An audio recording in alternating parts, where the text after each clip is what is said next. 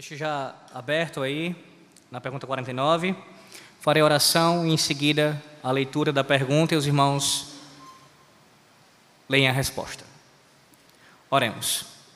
Senhor nosso Deus, graças te damos por este momento devocional que tivemos, ouvindo tua palavra sendo lida, cantando-a também, ó Deus, e sabendo que temos a certeza que somos ouvidos pelo Senhor por meio do nosso Salvador, nosso bendito Jesus Cristo. Agora, Deus, te pedimos a tua iluminação para que o Senhor venha nos dar a compreensão desse ensino, aprendendo e meditando um pouco mais na verdade tão gloriosa, tão maravilhosa do significado e das implicações, algumas delas pelo menos, da morte do nosso Senhor e Salvador Jesus Cristo, especialmente focando, ó Deus, hoje na humilhação que ele sofreu e o que isso traz para nós. Nos ajuda, ó Deus, para a compreendermos e a vivermos em conformidade com esse ensino. Oramos em nome de Jesus. Amém. Pergunta 49. Como Cristo se humilhou na sua morte? Resposta.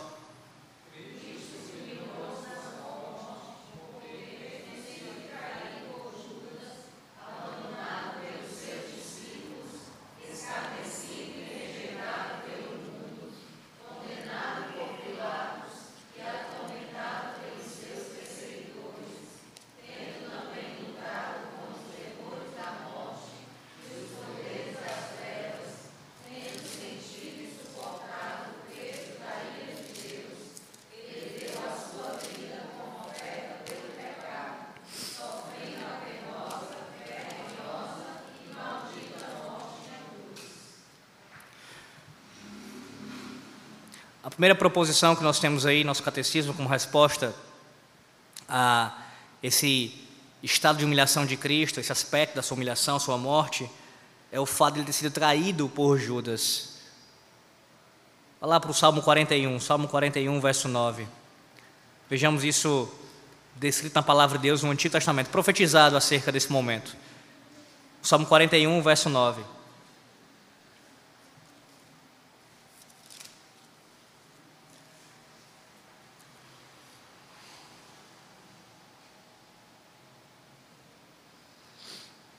Quem encontrar pode ler.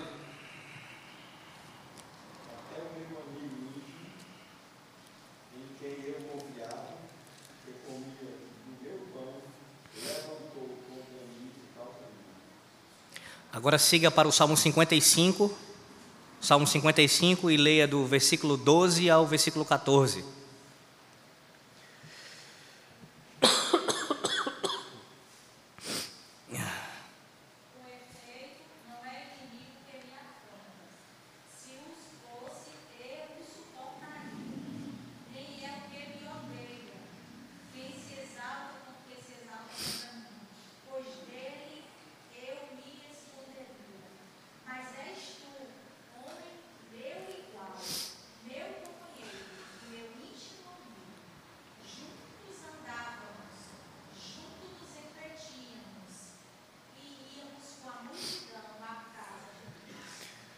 Esses textos, meus irmãos, eles já, na sua maneira de, de falar conosco, já é bem claro quanto ao motivo, o porquê que foi tão humilhante o Senhor ser traído por Judas. Por que, que isso compõe um aspecto da sua humilhação na sua morte? Ora, ele foi traído por alguém dentre os seus discípulos, alguém que tinha convívio com ele, que já andava com ele há alguns anos ser traído, e ainda mais nesse contexto, e nós estamos falando de qualquer pessoa, mas o próprio Deus encarnado, é muito mais humilhante passar por isso.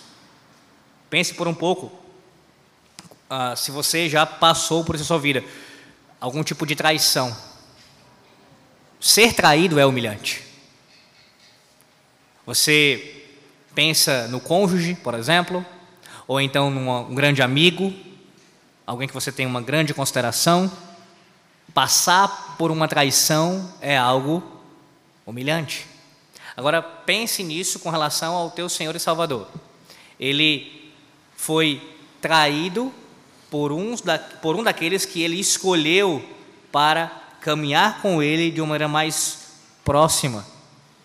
Nós sabemos que o Senhor Deus uh, nosso Cristo ali tinha muitas pessoas que o seguiam, mas Judas fazia parte do assim chamado colégio apostólico. Era alguém mais próximo do Senhor. Não era uh, mais um dos seus, dos seus discípulos, inúmeros discípulos da multidão. Era um discípulo mais próximo, um discípulo até mesmo de confiança, de, de carregar os, os tesouros, o, o dinheiro. Então, não estamos falando de qualquer pessoa aqui. Pois bem, provar essa traição para o nosso Senhor foi uma humilhação. E lembre-se do contexto de como isso aconteceu, além do que eu já mencionei. De como Judas vende o nosso Senhor, o entrega por 30 moedas. Lá para Marcos capítulo 14. Marcos capítulo 14.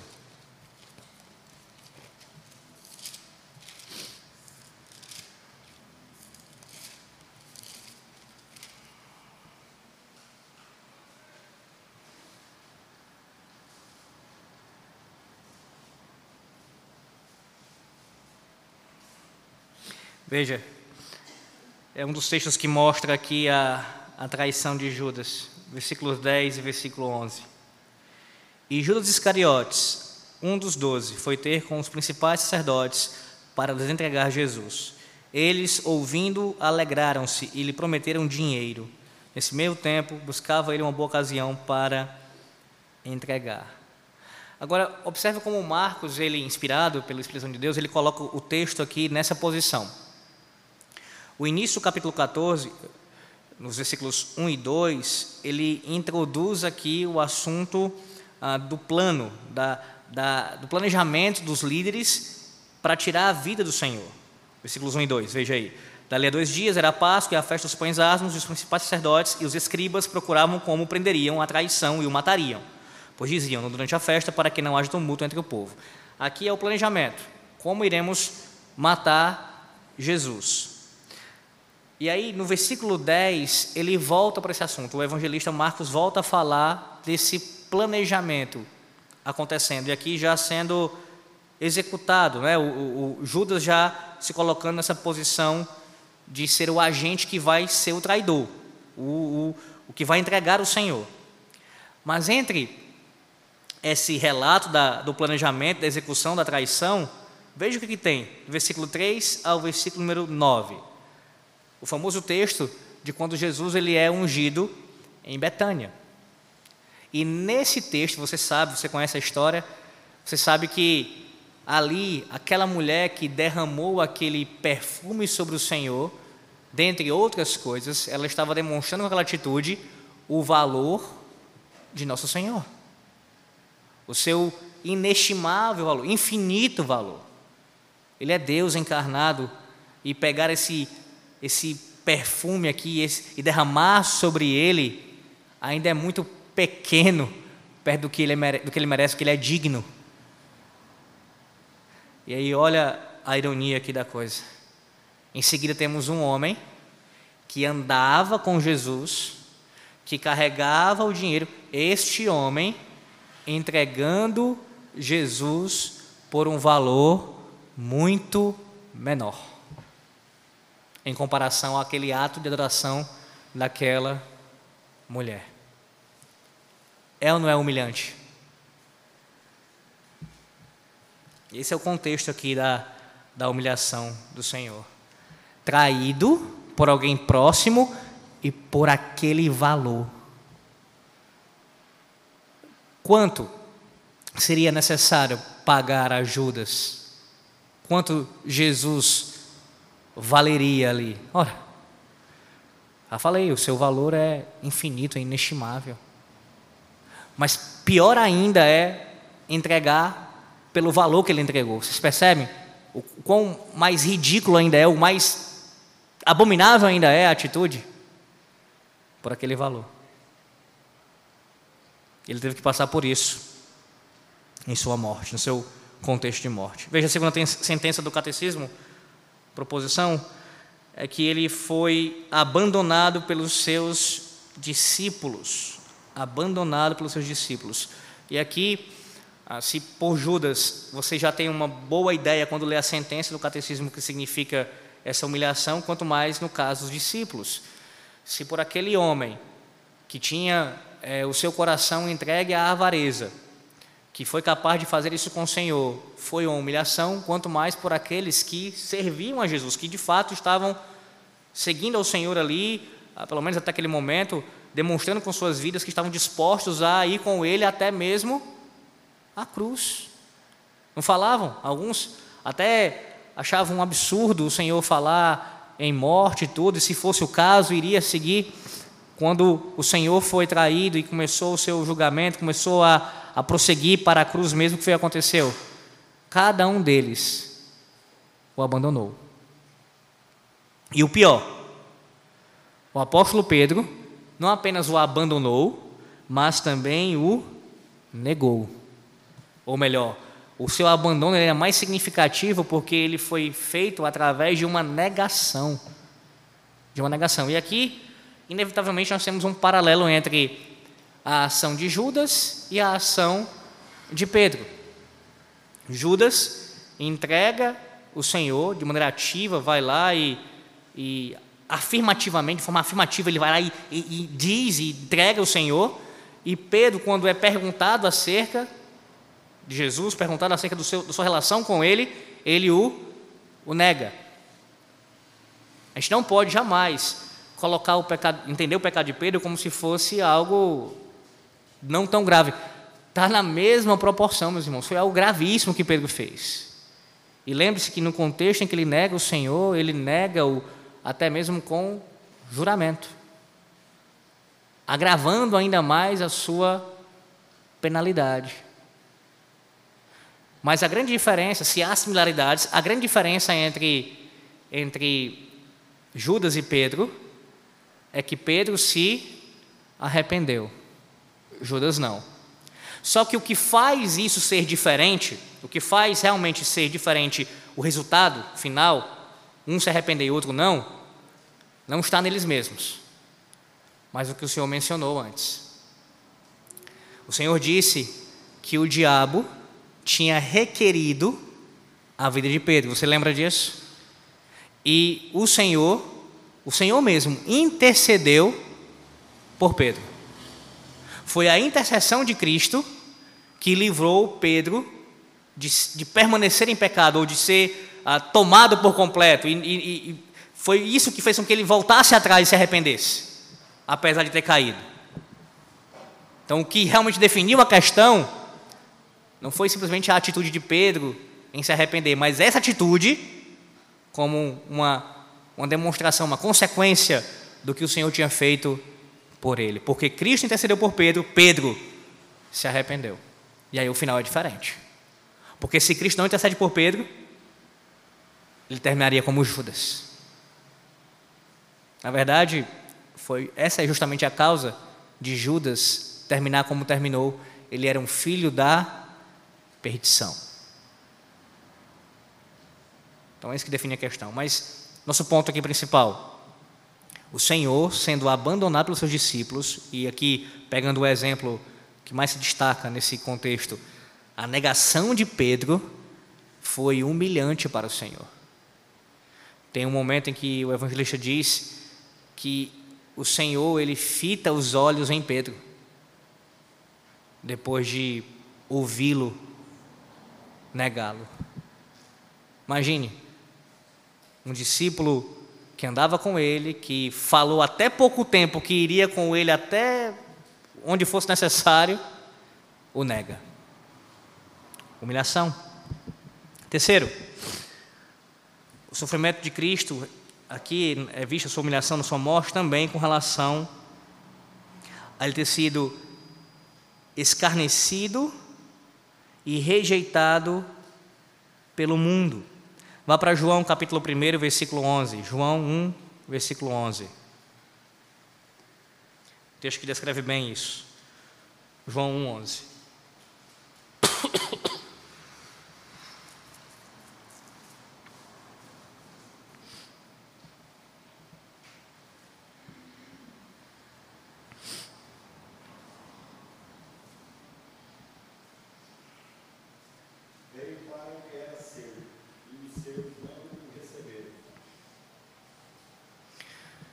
Por que a humilhação? Ele é o Criador de todas as coisas. Lembre-se sempre disso. O Senhor Jesus Cristo encarnado é o Deus eterno. Ele, a segunda pessoa da Trindade, ele criou todas as coisas. Ele criou todos os seres humanos. Logo, quando houve essa essa rejeição por parte das suas criaturas, era simplesmente a criatura rejeitando aquele que os fez aquele que tinha lhes dado a vida e que sustentava as suas vidas. Para pensar um pouco nisso. No ato de, de negar a Cristo, de zombar de Cristo, de escarnecer de Cristo, de se levantar contra Ele, tudo aquilo estava acontecendo, aquelas pessoas fazendo aquilo contra o Senhor, só puderam fazer porque foram criadas por Ele e estavam respirando porque Ele dava o sustento naquele momento. Em outras palavras, vocês estão blasfemando e escarnecendo, falando isso contra mim, porque eu estou dando ar para vocês respirarem agora. Vocês não têm vida em si mesmos. Vocês não têm poder em si mesmos para poder fazer isso contra mim e qualquer outra coisa. Vocês só podem fazer isso porque eu mesmo sustento vocês. Que humilhação. O próprio Criador ser escarnecido pelas suas criaturas. E aí que fazendo também um paralelo. Se coloque no lugar aqui, pelo menos em certo sentido, e imagine você como um pai. Você, você não é o criador do seu filho, como Deus é o nosso criador. Mas, ah, num certo sentido, foi você quem Deus usou como instrumento para o seu filho vir a essa terra. Então você está numa posição de autoridade, de, de maior em relação ao seu filho. Seu filho é menor. E quando o seu filho faz alguma coisa contra você, de escarnecimento, de, de zombaria, de rejeição, você, se você já passou por isso, você sente esse, esse gosto da humilhação. Sendo que você não é o criador dele. Agora, pense nisso quanto ao nosso Deus que nos fez muito mais humilhante. Quarto, o Senhor também foi humilhado com relação à, à oposição ali, ao julgamento feito por Pilatos. Veja, condenado por Pilatos e atormentado pelos seus seguidores. Por quê? Porque foi com relação a Pilatos humilhado. Ora, Pilatos aqui ele representa, como bem comenta aqui o Johannes Gerhard Voss, ele representa aqui a execução da justiça humana. E a justiça deveria agir como? Um tribunal com retidão, com justiça, seguindo o padrão de Deus o próprio padrão de Cristo. Só que Pilatos, aqui, como um, um, membro da sociedade humana e um representante aqui dessa justiça humana, ele faz justamente o contrário, ele condena um inocente. E aí, mais um exemplo, você tem uma ideia do que eu estou querendo dizer. Se nós ficamos indignados com julgamentos que são feitos em nosso país, quando inocentes são condenados, você ouve às vezes falar de um caso assim, né? Ou até mesmo de fora. A pessoa foi presa e passou não sei quanto tempo na cadeia e depois se descobriu que ela não cometeu tal crime. Vocês colocam no lugar daquela pessoa e fica, que coisa absurda. Imagine essa pessoa passando por isso, o quão humilhante deve ter sido para ela. Ou quando nós mesmos somos acusados de alguma coisa, ainda que não formalmente, digo, num tribunal, mas acusados por alguém, sendo que naquele caso nós somos inocentes, a gente não cometeu o delito, não fizemos aquilo, não somos passíveis de uma punição, pelo menos não naquele, naquele momento, com relação àquela questão, a gente também se sente humilhado. Principalmente se isso trouxer consequências terríveis para nós. E o que dizer então daquele que jamais cometeu nenhum pecado? Não é que teve um ato que ele não fez errado, a vida inteira perfeita, reta, que nenhum juiz, que nenhum governador, ninguém, ninguém poderia se levantar e acusá-lo de alguma coisa. Olha, ele cometeu esse pecado, esse erro, ele transgrediu essa lei, precisa ser julgado. Nada, não tinha nada, não tinha como acusar nada, nada, nada dele. E ele ter que passar por um julgamento e ser condenado. E agrava ainda mais a situação, não só o fato de ele ser inocente, claro, mas não é qualquer inocente. É o Deus encarnado. O que significa isso? É o supremo juiz. É o supremo juiz sendo julgado por meros mortais. Por um homem qualquer, um homem pecador, um ímpio, julgando o Senhor da glória. O que é isso? Humilhação. Você percebe como nosso catecismo, ele, ainda que não seja exaustivo, mas pontua aqui os, as principais características e aspectos da humilhação do Senhor na sua morte, como a gente deixa, o quanto a gente deixa passar em nossas mentes quando pensamos acerca da morte do Senhor, do quanto isso foi humilhante para ele. Mais uma vez, a gente só consegue muitas vezes pensar é, no momento da cruz, que é o ápice disso tudo, é claro. Mas veja até chegar lá. O quanto de humilhação ele teve que enfrentar. E a gente já tem visto isso desde a sua encarnação. Mas mais ainda agora, com relação à sua morte, o quanto ele foi humilhado até chegar à cruz. Em seguida, ele diz assim: o catecismo, a resposta tendo também lutado contra as, os terrores da morte e os poderes das trevas. Quando foi aqui, ele comenta, o, o nosso comandante do catecismo, ele diz assim, ah, especialmente isso aconteceu no jardim do, do Getsemane, na noite, no dia anterior à sua crucificação, no momento em que o Senhor estava lidando ali, antes da sua a sua crucificação, ter que lidar com aquele terror da morte e os poderes das trevas. Mas em seguida, nosso catecismo fala sobre o peso da ira de Deus. E isso se deu, meus irmãos, o peso da ira de Deus durante toda a sua vida, mas principalmente na crucificação. E aqui é o, é o ápice. Ele suportar a ira, o peso da ira de Deus durante a sua vida mas principalmente no momento da sua morte, ali, no caso, até chegar à sua morte, né? na, na crucificação mesmo.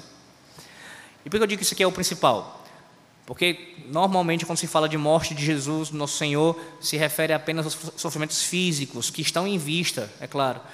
Mas o pior de tudo, se pudesse colocar isso em termos de mais difícil de enfrentar, sem sombra de dúvida, foi sentir o peso da ira de Deus sobre ele. Como os teólogos afirmam, é, experimentar o inferno na cruz foi o que ele experimentou em nosso lugar o próprio inferno na cruz. E aí a gente pode falar isso sem nenhum tipo de dificuldade, não só sobre esse ponto, mas principalmente sobre esse ponto algo que nós jamais, que estamos em Cristo, saberemos como é. Não temos a dimensão disso daqui. Não tem nem como fazer algum paralelo com isso daqui.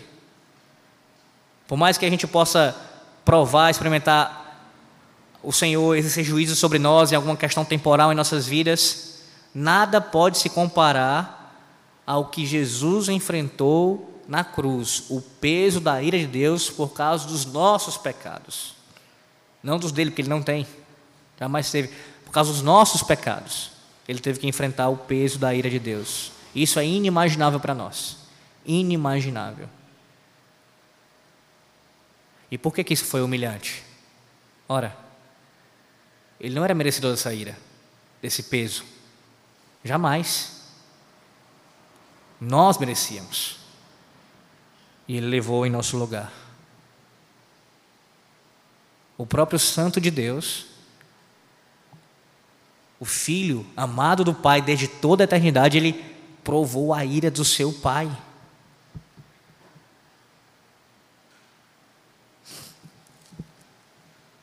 Finalmente o catecismo diz assim: Ele deu a sua vida como oferta pelo pecado, sofrendo a penosa, vergonho, a penosa, vergonhosa e maldita morte de cruz. Dolorosa, obviamente, pela, por todo o processo que ela, ela foi. De fato, uma morte terrível, fisicamente falando. Mas vergonhosa e maldita principalmente pelo que ela significava. Esse tipo de morte, meus irmãos, os romanos nem aplicavam aos seus, aos seus cidadãos, aos romanos. Era uma morte designada para os mais piores malfeitor, malfeitores e criminosos. E por que ela é maldita? Veja, Deuteronômio, capítulo 21, versículo 23. Deuteronômio 21, versículo 23, e depois vai lá para Gálatas 3, 13. O apóstolo Paulo cita em Gálatas 3, 13 esse texto de Deuteronômio 21, 23.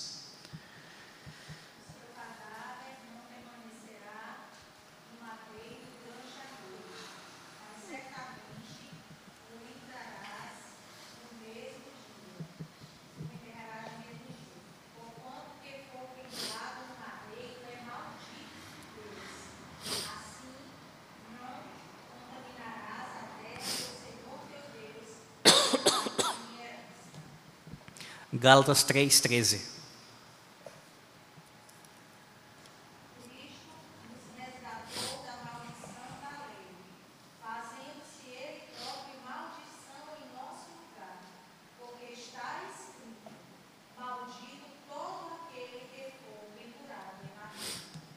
Por que, que ela foi humilhante também?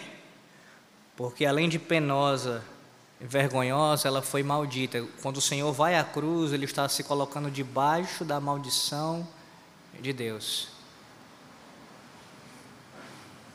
E, e assim, irmãos, é porque eu, eu, tento, eu tenho que frisar isso, porque assim, a gente normalmente não, não vai até as últimas consequências pensando cerca desse, do significado disso.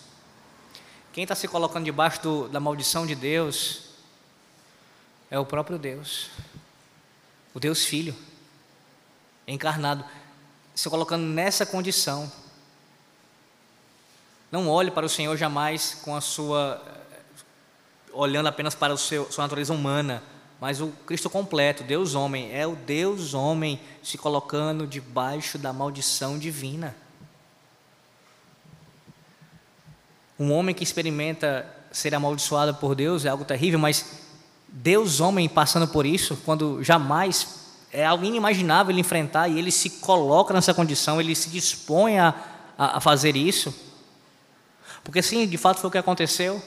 Se você observar bem os relatos da morte do Senhor Jesus Cristo, ah, tudo que compõe esse, esse relato mostra que o Senhor ele não morreu porque, ah, ah, como eu posso dizer, ah, ninguém tinha controle sobre a sua vida, ele não foi pego porque o dominaram. Não, ele foi voluntariamente desde o começo. Desde o começo. O próprio momento dele é, fechar os seus olhos de vez ali, antes de falar, é, depois de falar está consumado, demonstra isso. O Senhor entregou a sua vida quando quis. Tanto é que o texto diz que Pilatos ficou surpreso por ele já ter morrido porque se esperava que ele agonizasse mais. Esse era um dos propósitos da morte na cruz, já que não atingia nenhum órgão vital, o indivíduo iria sofrendo, sofrendo, sofrendo, sofrendo por horas. E aí Jesus morre antes do previsto. E por que ele morre antes do previsto? Porque ele é quem dita isso. Ele é o Senhor da vida e da morte. E ele entregou o seu espírito quando ele quis entregar quando ele quis entregar. É esse Senhor, o Senhor que se coloca debaixo dessa condição de maldito, meus irmãos, que nós servimos.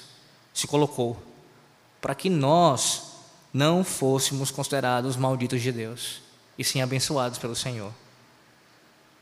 Mas eu quero frisar para nós concluirmos a sentença que eu só passei aqui por cima na leitura do catecismo que diz: Ele deu a sua vida como oferta pelo pecado. Eu quero ressaltar esse ponto aqui. Porque tem muita gente que olha para a vida do Senhor Jesus Cristo e até para a sua morte e conseguem enxergar é, valores nisso. E eu falo até mesmo de pessoas ímpias. Eles olham para a vida de Jesus e dizem: olha, não, realmente ele foi um, um grande mestre, alguém que ensinou coisas boas a serem praticadas, ele tinha um discurso muito bom, muito legal. Né? Eu, eu até, sabe, eu gosto de alguns princípios que ele ensinou, até pratico alguns princípios. E realmente a sua morte ele tem um significado também de sacrifício, né? De, no sentido de se entregar pelos seus e tudo. Mas ir até aqui não é suficiente. Se você não crê que Ele é o Deus encarnado e Ele, quando viveu e morreu, Ele fez isso como expiação pelos nossos pecados e para nossa justificação, se você não crê nisso, você não creu no Evangelho. Você não creu no Evangelho. Ele deu a sua vida como oferta pelo pecado. Não é só um, um belo exemplo para você olhar, admirar e dizer que legal, eu quero seguir até aqui, tudo bem. Não. Ele fez isso no seu lugar. Porque você e eu que merecíamos passar por tudo isso. E muito mais. Éramos nós. Então você tem que lembrar sempre do conceito teológico de que a morte de Cristo ela é vicária. Vicária. Não é apenas um exemplo, é vicária, é no seu lugar. Foi no seu lugar. E no seu lugar ele é a expiação e a propiciação pelos seus, os meus e de todo o mundo dos eleitos nossos pecados. Expiação porque ele, ele cobre todos os nossos pecados com o seu sangue e apaga todo o escrito de dívida contra nós. E a propiciação também nos torna aptos a estarmos na presença de Deus através do seu sacrifício. Veja o significado da morte do Senhor, como é muito mais profundo. Em toda essa humilhação que ele enfrentou, ele enfrentou isso em nosso lugar. Em nosso lugar, como nosso substituto, como nosso representante, o nosso mediador diante de Deus.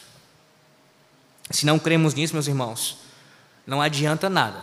Não adianta uma, uma vida é, de, um, de um caráter, de certa maneira, ilibado, uma vida com uma conduta reta até certo ponto, um casamento estruturado, filhos bem educados, é, uma boa conduta na igreja, nada disso vai, boas vestes modestas, nada disso vai adiantar, nada disso vai adiantar, absolutamente nada. Nem mesmo dizer que crê nele, apenas dizer isso, não. Se não crermos na sua pessoa e na sua obra como nos é revelado, aqui, no caso, o catecismo está reverberando o ensino bíblico, não há salvação. Não há.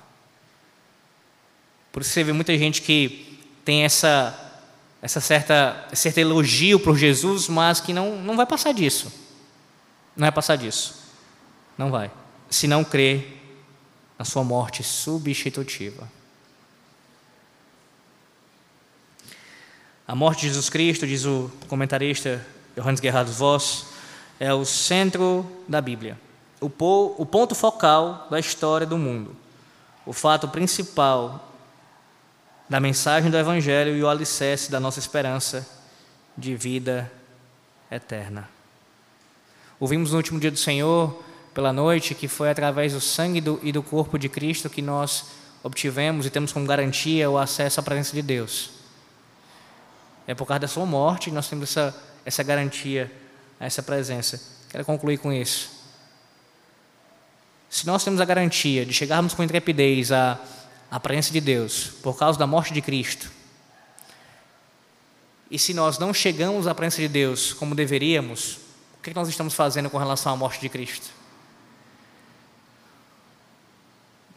Não valorizando, não considerando, não tendo em alto apreço, de fato, desprezando o que o Senhor Deus fez por nós. porque a sua morte nos garante esse acesso para nós alegremente chegarmos à presença de Deus por esse novo e vivo caminho.